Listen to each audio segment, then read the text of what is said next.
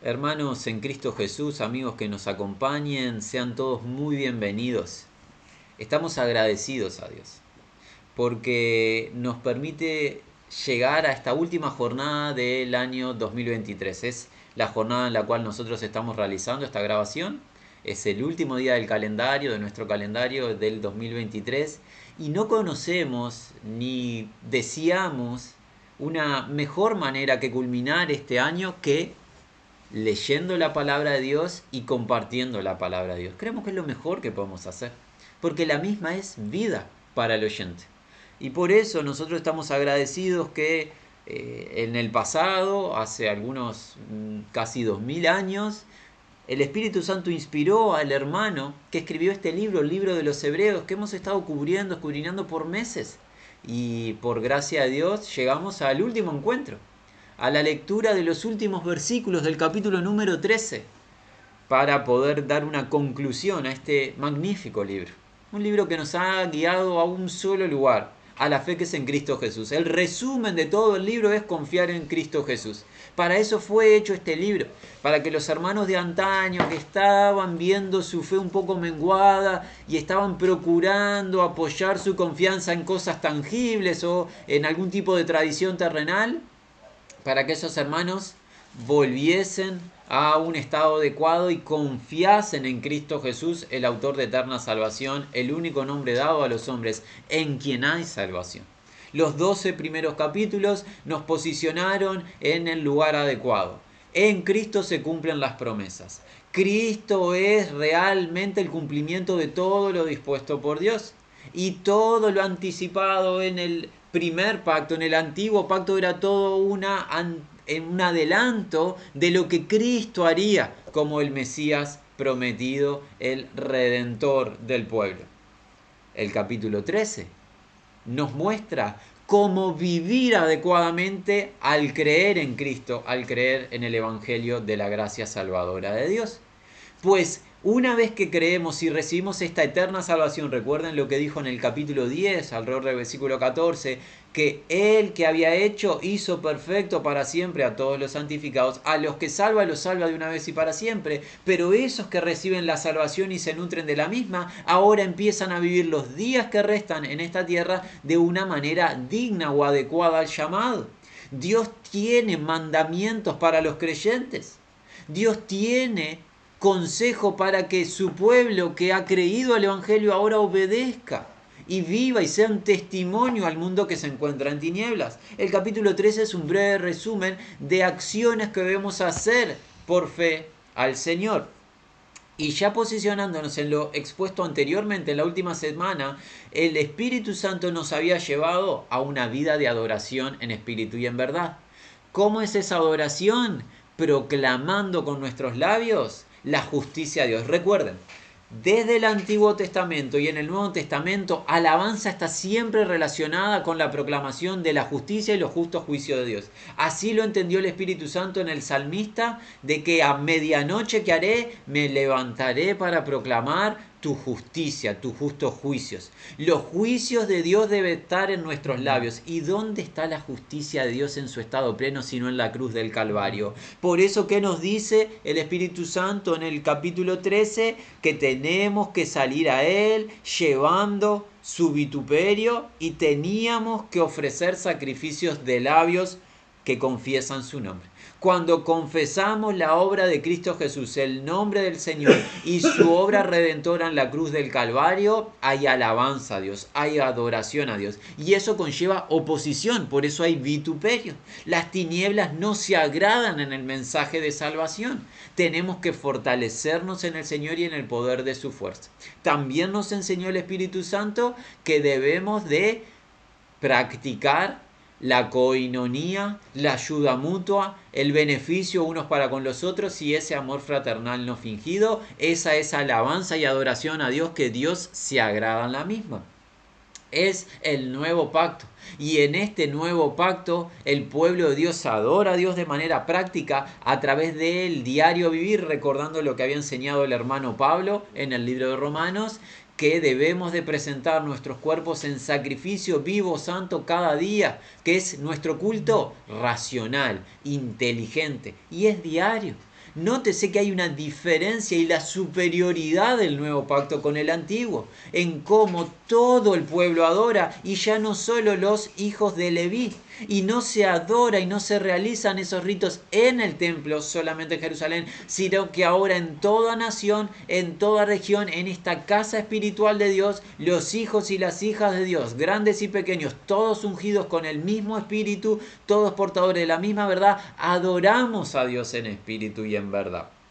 Lo último que nos había exhortado el Espíritu Santo a través de este hermano es a la obediencia a aquellos que fueron puestos para guiarnos en cada localidad, sabiendo que ellos son establecidos por Dios para nuestro beneficio, porque ellos son aquellos que velan por nuestras almas. Ellos tienen la responsabilidad de enseñarnos la verdad y de practicar la verdad para que nosotros contemplemos y les imitemos, porque ellos son imitadores del Señor. Algo más estamos llamados a una vida de oración constante, orar sin cesar, por todo tema y en particular en este contexto, orar por aquellos que que nos guían en la palabra, aquellos que tienen la responsabilidad de pastorear el rebaño, porque una carga grande hay sobre sus hombros dispuesta de parte del Señor y nosotros tenemos que interceder por ellos para que hagan esta obra, esta tarea y el Señor les guarde del mal, el Señor les dé de nuevo y cumplan su ministerio. Oración debemos de realizar por aquellos que nos guían. Oración ellos van a hacer por nosotros a partir del versículo 20, particularmente versículos 20 y 21. Pero la propuesta es dar lectura al capítulo número 13 del libro de los Hebreos, desde el versículo número 20 hasta el 25. Esta es la lectura final de la palabra de Dios en el libro de los Hebreos. Dice así versión Reina Valera. Y el Dios de paz que resucitó de los muertos a nuestro Señor Jesucristo, el gran pastor de las ovejas por la sangre del pacto eterno, os haga aptos en toda obra buena para que hagáis su voluntad, haciendo Él en vosotros lo que es agradable delante de Él por Jesucristo, al cual sea la gloria por los siglos de los siglos. Amén. Os ruego, hermanos, que soportéis la palabra de exhortación, pues os he escrito brevemente Sabed que está en libertad nuestro hermano Timoteo, con el cual, si viniere pronto, iré a veros. Saludaos, saludad, perdón, a todos vuestros pastores y a todos los santos. Los de Italia os saludan. La gracia sea con todos vosotros. Amén.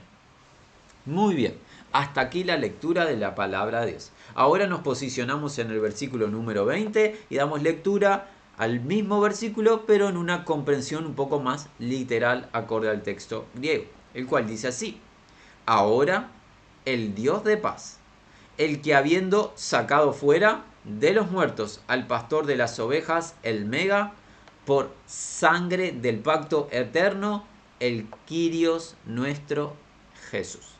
Versículo número 20 podemos comprenderlo como que como la oración con confianza de un cumplimiento total de parte de los que nos guían en favor nuestro. En este caso, el hermano que escribió este libro, que nuevamente no sabemos el nombre del mismo, pero sí sabemos que el Espíritu Santo le guió en cada una de las palabras que escribió. Él pidió oración por él y por el grupo de colaboradores, versículos 18 y 19, ¿se acuerdan? Lo habíamos visto anteriormente, él pidió oración. Pero qué bueno saber que cuando oramos por aquellos que nos guían, ellos oran por nosotros. Y la oración se encuentra en el versículo 20 y 21. Esto claramente es una oración, lo podemos comprender por la culminación del versículo 21 con esa expresión amén. Que así sea, que así se haga conforme a la voluntad de Dios.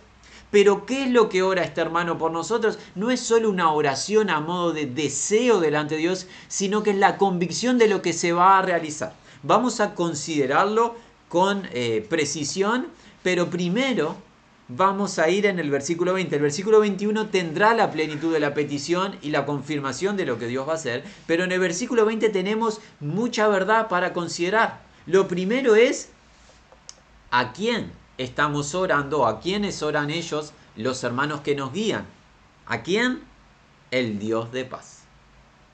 El Dios de paz es una expresión que utilizaba el apóstol Pablo, por ejemplo, en el libro de Romanos, por el capítulo 15, por el capítulo 16. También la usó en el libro de Corintios cuando nos habló en el tema de los dones espirituales. Dios no es un Dios de confusión, es el Dios de qué? De paz.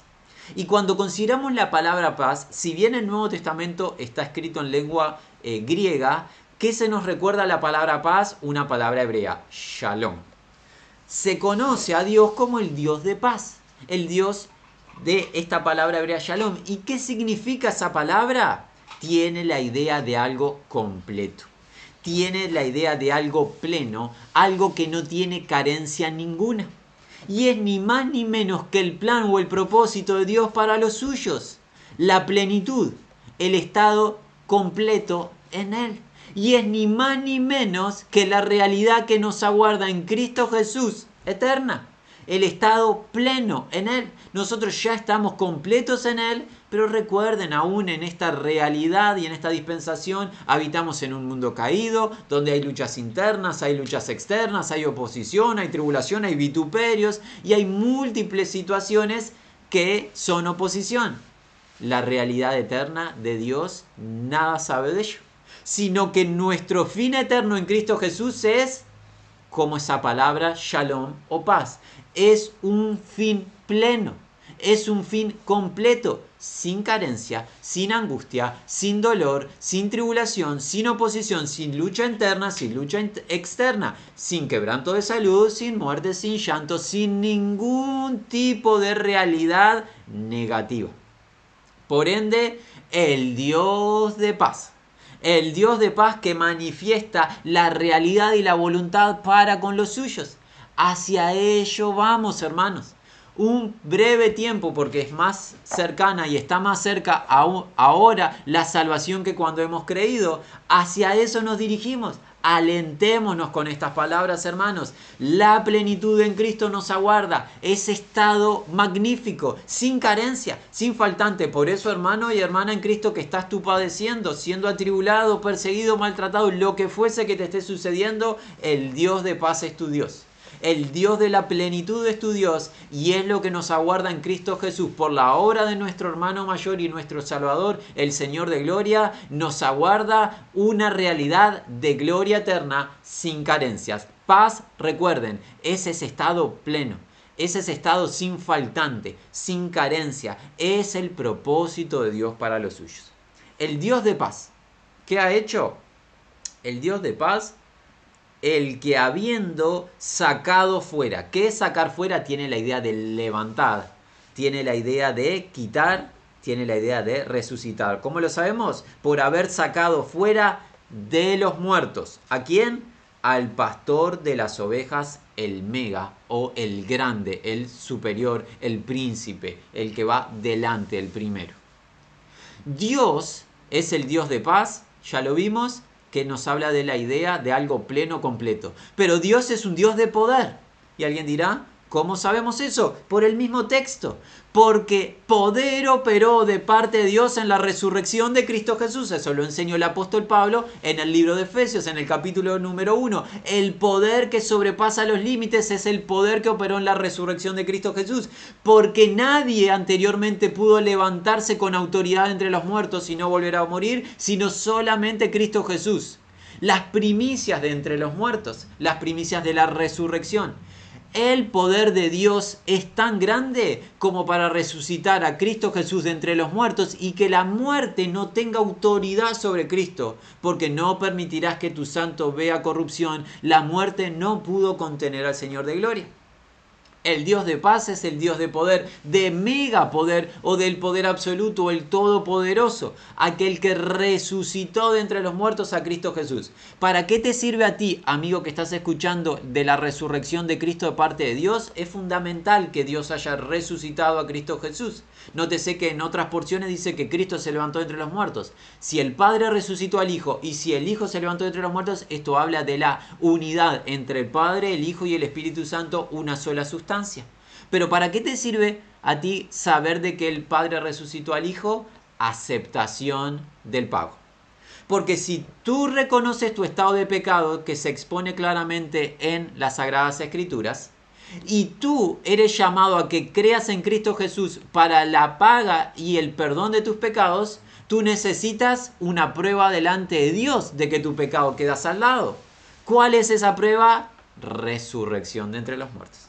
Al resucitar el Padre a Cristo Jesús de entre los muertos, Dios testifica al mundo que el pago fue aceptado. Si la ofrenda de Cristo Jesús hubiese sido inadecuada, Cristo hubiese permanecido en los sepulcros, no hubiese resucitado. Pero dado que la ofrenda del Señor de Gloria fue aceptada por el Padre, la resurrección testifica que la salvación está garantizada. En Cristo tú tienes la certeza de parte de Dios, tienes vida eterna y el perdón de tus pecados es absoluto. La resurrección de los muertos es poder de Dios y también es testimonio de Dios para todo aquel que cree de que su situación queda saldada. Ya no hay ningún tipo de condena, castigo pendiente.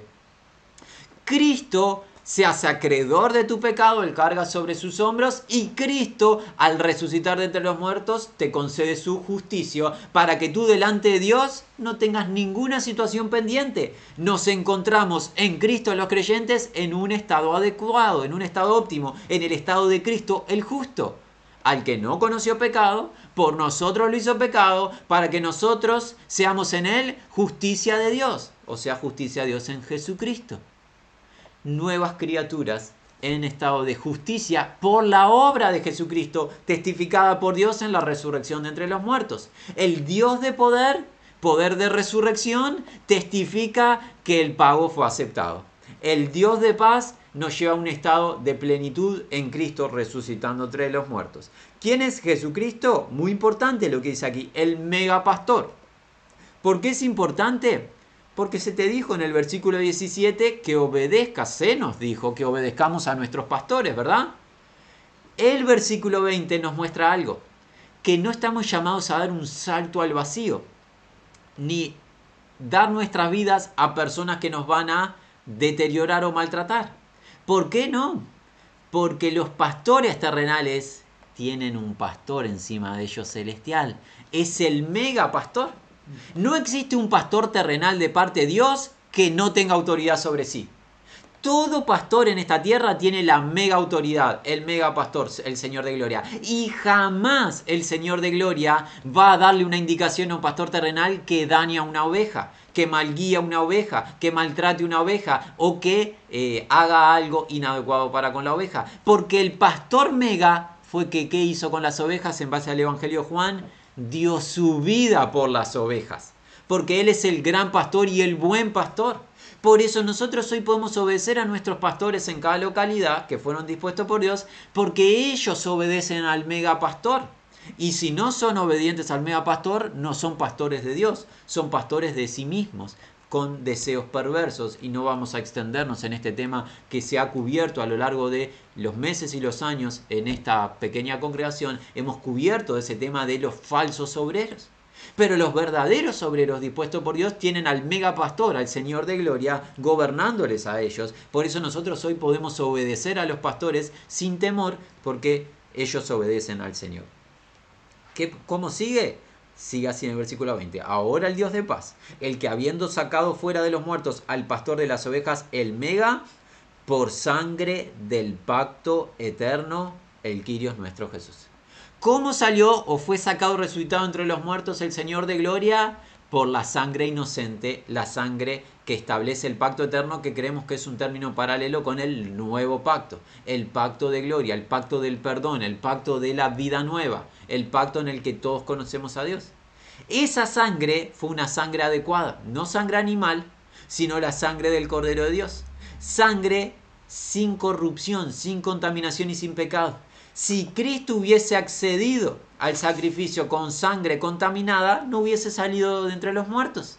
Pero por esa sangre inocente es que el pacto se establece y por esa sangre es que Cristo resucita. La sangre redentora, la sangre vertida en favor nuestro. Recuerden todo lo establecido por Dios es purificado por sangre. Eso se enseñó anteriormente en el libro. ¿Se acuerdan que Moisés lo hizo según Dios le había determinado? Pero hay una sangre superior a la de los corderos animales y los machos cabríos. Es la sangre del Cordero de Dios, Cristo Jesús, el unigénito Hijo de Dios, nuestro Salvador. Esa sangre establece un pacto y no es un pacto momentáneo, un pacto eterno. La pregunta que hoy tenemos horas previas al finalizar el año 2023. ¿Estás tú en este pacto con Dios, ¿cómo uno accede? Por la fe en el nombre de Cristo Jesús.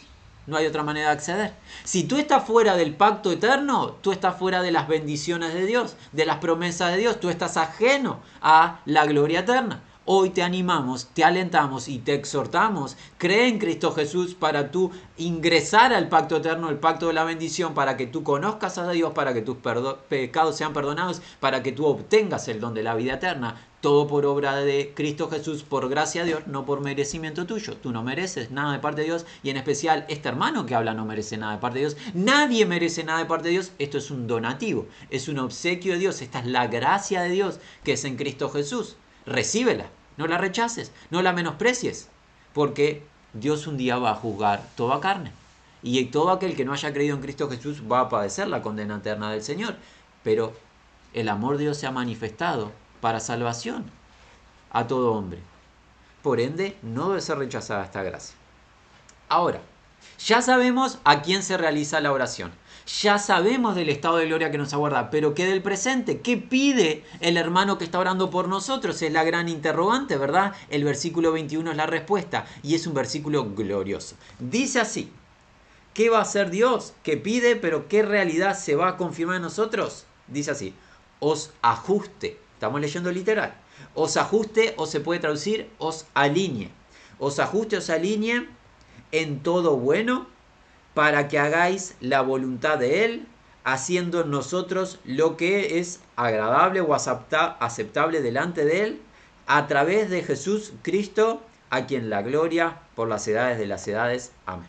¿Cuál es la petición? Que Dios nos ajuste, nos alinee. Aquellos que sepan algo de la realidad automotriz saben que los autos necesitan para transitar la carretera ser ajustados y balanceados.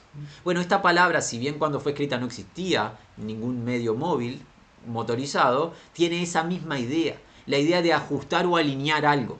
Ajustar, alinear, perfeccionar, llevar a un estado adecuado algo, llevar al estado óptimo algo para realizar una acción llevar a un estado óptimo que nuestras vidas. Por eso dice, os ajuste, os alinee, les lleve al estado óptimo, les lleve al estado adecuado. Ahora, llevarnos a un estado adecuado, a un estado maduro, a un estado óptimo, ¿para hacer qué? Miren cómo sigue. Os ajuste, os alinee en todo lo bueno para que hagáis la voluntad de Él. ¿Sabes qué está involucrado Dios al salvarte? Habiéndote salvado perdón, a través de Cristo Jesús de una vez y para siempre, Dios está involucrado en transformarte, y podemos llevarlo al plural, en transformarnos para que hagamos su voluntad. Dios no sabe nada de cumplir tus propios sueños. Si lo has creído, te lo han enseñado, no te lo enseñó Dios. Dios no ha diseñado el plan de cumplir tus sueños ni cumplir tus objetivos. Perdón, pero tenemos que ser concretos. No estamos llamados a engañar a nadie. Dios está involucrado en cumplir su plan. Y ese plan nos involucra a todos. Y gloria a Dios que estemos involucrados en dicho plan. Es perfecto, mucho mejor que tus sueños o tu plan. Tu plan y tus sueños no es perfecto, ni son perfectos, ni siquiera los nuestros.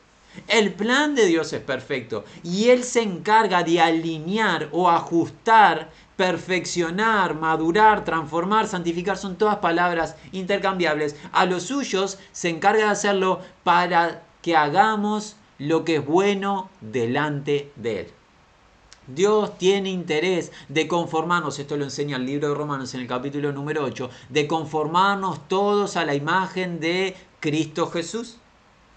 Pablo se esforzaba en presentar perfecto delante de Dios a todo hombre y por eso soportaba todo por amor de los escogidos, porque conlleva padecimiento de aquellos que nos guían. Este hermano que nos guiaba pedía lo bueno para el pueblo, pedía la alineación, el ajuste para alcanzar el estado óptimo, para que se cumpla todo buen propósito y todo plan perfecto de Dios para nuestras vidas, esa voluntad buena, agradable y perfecta en nosotros. El Nuevo Testamento nos enseña eso por el apóstol Pablo, por el apóstol Pedro, esa palabra griega que Pablo enseña allí en Efesios en el capítulo número 4. Esa es la idea de ser perfeccionados para la buena obra. Para eso fueron dados los ministerios de los eh, apóstoles, eh, profetas, evangelistas, pastores, maestros, ellos que hacían, perfeccionaban al pueblo para la obra del pueblo, para cumplir el ministerio. En 2 de Timoteo, Pablo enseña que la palabra que hace prepara al hombre de Dios para toda buena obra.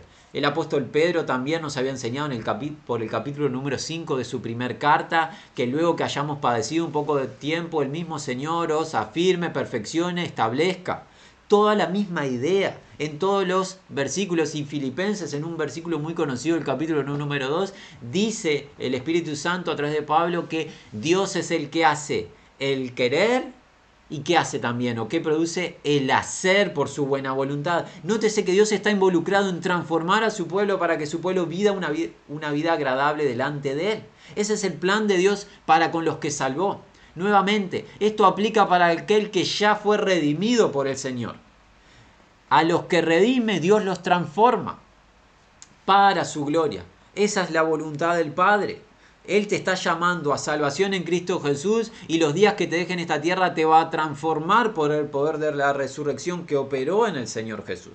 Os ajuste, releemos, os ajuste, os alinee, que qué significa llevar un estado óptimo para realizar una acción, llevar al estado adecuado. Así como el auto tiene que ser balanceado y ajustado para que en la carretera no se desvíe y no pase los límites de la carretera y no haya un accidente, así son nuestras vidas en Cristo. Son ajustadas, son alineadas por Dios, por su Espíritu, por la verdad, en todo lo bueno, para que hagáis la voluntad de Él. Haciendo, continuamos, haciendo nosotros lo que es agradable o aceptable delante de Él. Nótese, esta es una vida delante de Dios agradable, aceptable. Ya no es la vida que yo quiero con mis propios designios, deseos, mi propia voluntad, lo cual es pecado, sino que es la vida de Dios acerca de su buena voluntad, su consejo, su palabra, y Él se va a encargar de hacerlo nosotros. Qué descanso, qué paz, ¿verdad? No es algo que tengo que producir yo, no me saldría, no te saldría a ti tampoco, a ninguno nos saldría, es algo que Dios hace en nosotros. Nuevamente, Filipenses 2, versículo alrededor del 13. Él hace, Él produce el querer y también produce el hacer. Dios jamás va a pedir algo que no lo haya provisto. Porque de nosotros nunca va a emanar algo bueno. Toda buen don, toda buena dádiva de dónde viene. Toda buena dádiva. Pero viene del Padre de las Luces, viene de arriba. Desciende del cielo como, una, como un obsequio, como un donativo. Nunca Dios va a pedir algo bueno de nosotros, porque en nosotros no había nada bueno. Por eso fue necesaria la obra de Cristo, haciéndonos nueva creación en Él. ¿Cómo sigue? Haciendo nosotros lo que es agradable, aceptable delante de Él. Y aquí hay una clave. La palabra siguiente que vamos a leer, grábala. A través. ¿Qué significa la palabra a través? Es una preposición que muestra el medio por el cual se va a realizar todo esto. ¿A través de qué? ¿O a través de quién? Jesús Cristo. ¿Qué significa? Que fuera de la confianza en Cristo Jesús, tú no vas a vivir lo aceptable, tú no vas a vivir lo agradable, tú no vas a hacer la buena voluntad de Dios. Todo ser humano que quiera agradar a Dios sin confiar en Jesucristo, sepa que está en el camino incorrecto, porque fuera de Cristo Jesús no hay parte ni arte con Dios, no hay ingreso al reino de Dios, no hay participar del pacto eterno, no hay salvación, porque hay un nombre dado a los hombres en quien hay salvación y ese es el nombre de Cristo Jesús. La voluntad de Dios, de Dios ¿cuál es? Le preguntaron una vez a Dios, ¿cuál es la voluntad o cuál es la obra de Dios? Que creáis en Jesucristo a quien Él envió. Esa es la voluntad de Dios para tu vida, que creas en su Hijo. Es a través de la confianza en su Hijo que esto se va a producir en ti. Fuera de la confianza en Jesucristo, no importa si tú edificas eh, hospitales, no importa si das todos tus bienes materiales a los pobres, no importa si incluso entregas tu propia vida en sacrificio, nada de eso te va a posicionar de manera adecuada. La voluntad de Dios es que creamos en su Hijo y a través de esa confianza Dios se va a encargar de producir todo lo bueno en nosotros. Por eso esa, esa preposición a través es fundamental. Los que no crean en Jesucristo no están agradando a Dios. No importa cuánto se esfuercen, están desagradando y deshonrando a Dios. Porque Dios diseñó un plan eterno y ese plan es su Hijo. Si nosotros hacemos algo fuera de la confianza en su Hijo, nos creemos más sabios que Dios. Incorrecto. La adoración genuina a Dios es a través de su Hijo y el hacer lo bueno y agradable delante de Dios es a través de su Hijo. ese hijo es tan importante que miren lo que dice el Espíritu Santo, es fundamental. Aquí en la gloria por las edades de las edades. Amén. Esta oración culmina con adoración a Dios. Adoración a Dios el Padre, adoración a Dios el Hijo a través del Espíritu Santo. Gloria al Hijo por las edades de las edades. ¿Estás tú dando gloria al Hijo? Cree en Él. Porque no puedes darle gloria al Hijo que le corresponde desconfiando del Hijo. Confiemos en el Hijo para que la gloria vaya a quien le corresponde con cada una de nuestras vidas. Bueno, ha pasado nuestro tiempo y nos queda culminar la carta de los hebreos, gloriosa carta. Qué bueno ha sido leer estos dos versículos, ¿verdad? Qué oración poderosa del hermano que escribió. Una oración hecha al Dios de paz, ese Dios de plenitud, de ese estado adecuado, ese Dios poderoso que resucitó a Cristo entre los muertos y nos da un testimonio garantizado que nuestros pecados son perdonados, que por la sangre del pacto eterno somos salvados, ese Dios se va a encargar de alinearnos, de transformarnos, de perfeccionarnos, posicionarnos en el lugar adecuado para que hagamos todo lo bueno delante de Él, todo lo que a Él le agrada y eso se va a producir a través de la fe que es en Cristo Jesús y a Él le va la gloria para siempre. ¿Cómo sigue? Con el versículo 22. Ahora exhorto a vosotros, hermanos. Esta carta va escrita a creyentes. Y si tú no eres creyente, cree hoy, hermano. Cree hoy, amigo, mejor dicho, y conviértete en un hermano al creer en Jesucristo. No dejes pasar para mañana. No empieces este año que está para comenzar con proyectos vanos. Todos los proyectos humanos son vanos, perdón, son todos vanos. Sin la fe en Cristo Jesús, todo es vano. ¿Por qué? Porque todo va a perdición. Comienza el año creyendo en Jesucristo, lo mejor que puedes hacer y todo lo demás que haya que hacer, bienvenido será.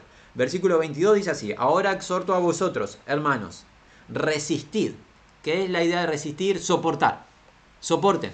Eh, sufran eh, con resistencia. ¿Qué? La palabra de exhortación. Porque en pocas o en breves os he escrito. Esta es la tercera instancia en el libro que el hermano que escribió nos demuestra cierto apresuramiento. Él había dicho en dos instancias anteriores que no podía avanzar, que no era el momento para expandir eh, tal tema, tal situación. Y es la tercera vez que nos demuestra que hubo cierto apresuramiento en el escrito. Por eso dice que en pocas o en breves palabras, dándonos la idea como que había interés de expandir. Si esta fue la versión eh, reducida del libro de la carta, no imaginamos lo que hubiese sido la versión extendida, ¿verdad? ¿Cuánto caudal de verdad nos dio en 13 capítulos? Bueno, gloria a Dios por estos 13 capítulos, pero nuevamente, algo pasaba, no sabemos que en la vida del hermano, alrededor de la vida de este hermano, que no pudo expandir. Pero, siendo pocas o breves las palabras que dicen, resístanlas. Y alguien dirá, hubo palabra severa, estricta. ¿Se acuerdan que es más? En este mismo libro se nos enseñó que la palabra de Dios es que una espada, ¿se acuerdan? Que nos cortaba la carne, que entraba hasta lo más profundo de nuestro ser. Más fuerte que eso no hay nada, ¿verdad? Este libro se encargó de enseñarnos que la palabra de Dios corta toda nuestra carne. Se encarga de destruir nuestra carne. Pero ¿qué dice el hermano? Soporten la palabra. Porque hay que soportarla, hay que resistirla, hay que llevarla, porque es para nuestro beneficio. Si tú cuando escuchas esto, hermano o amigo, tú dices, qué fuerte suena todo lo que están diciendo, sabe que el único fin de, declarar lo que declaramos es de bendición del oyente. El único fin es un propósito de vida eterna, que al tú oír y creer en la palabra de Dios, tú recibas el don de la vida eterna. Es el único fin, por eso tenemos que todos recibir la palabra de exhortación. Algunos se asustan con la palabra de exhortación y algunas personas que están muy confundidas piensan que la palabra de exhortación es mala. Nada más inadecuado puede ser proclamado. La palabra de exhortación es buena.